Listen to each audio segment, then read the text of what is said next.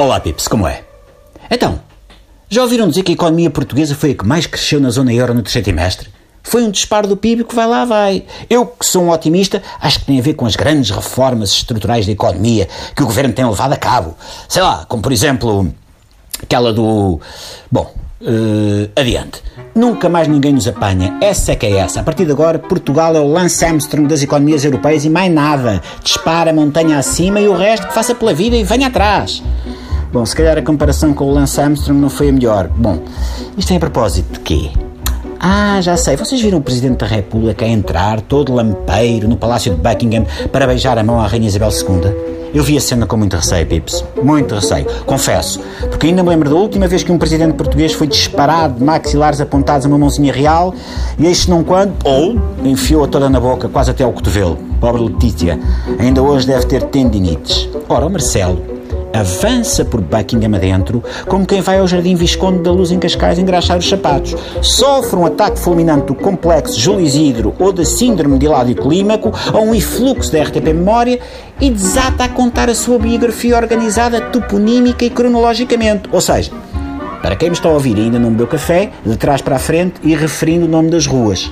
Guterres tem a alcunha da picareta falante, mas Marcelo é que se grudou a Isabel II e desata a dizer: quando Vossa Majestade chegou a Lisboa, ao Terreiro do Passo, sabe aquela grande praça, tem uma estátua de um sujeito a cavalo que os turistas ingleses embriagados, desculpa a redundância, pensam que é o John Wayne, mas na verdade é o Dom José. Está a ver quem é o Dom José, mam?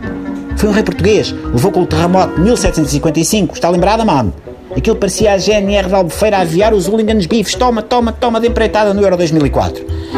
Uh, parecia a série The Crown, mas ao contrário, de Marcelo.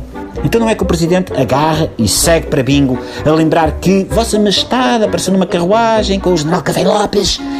Eu estava lá, era uma criança, estava para a fila no terreiro do Passo Square, foi lá que o Buissa pregou uma saraivada no seu primo português, o Dom Carlos, e no príncipe Luís Felipe. O Carlos vai ser seu primo, mamo, porque as casas reais estão todas ligadas por casamento. Na verdade, está a ver quem é o Buissa? Um sujeito de barba? Não está recordada. E acabou não, Pips. Marcelo estava com a corda toda e ainda se lembrou que, veja lá, que depois estive com Vossa Majestade na segunda visita em 85. Fui convidado para jantar no Iate Britânia porque era líder da oposição na altura. Espera, minto. Era chefe de Estado-Maior da Força Aérea? Não. Minto. Era presidente da Câmara Municipal de Lisboa? Não. Minto. Essa. Bom, o que interessa é que eu fui jantar com Vossa Majestade. Fui eu que pedi a palavra e contei a anota do Valentino e da Cortiça. Nesse jantar comemos. Pá, quem é o Zé do Pipo? Está a ver? Quem é o Zé do Pipo? Não, mano. O Zé do Pipo não era primo de Manuel Buissa. Ah, já acabou a visita. Olha que pena. É que Vossa Majestade mal abriu a boca. Para terem vela. Saudinha, rija. Tenho de descansar, Pips. Marcelo esgota-me. Até amanhã.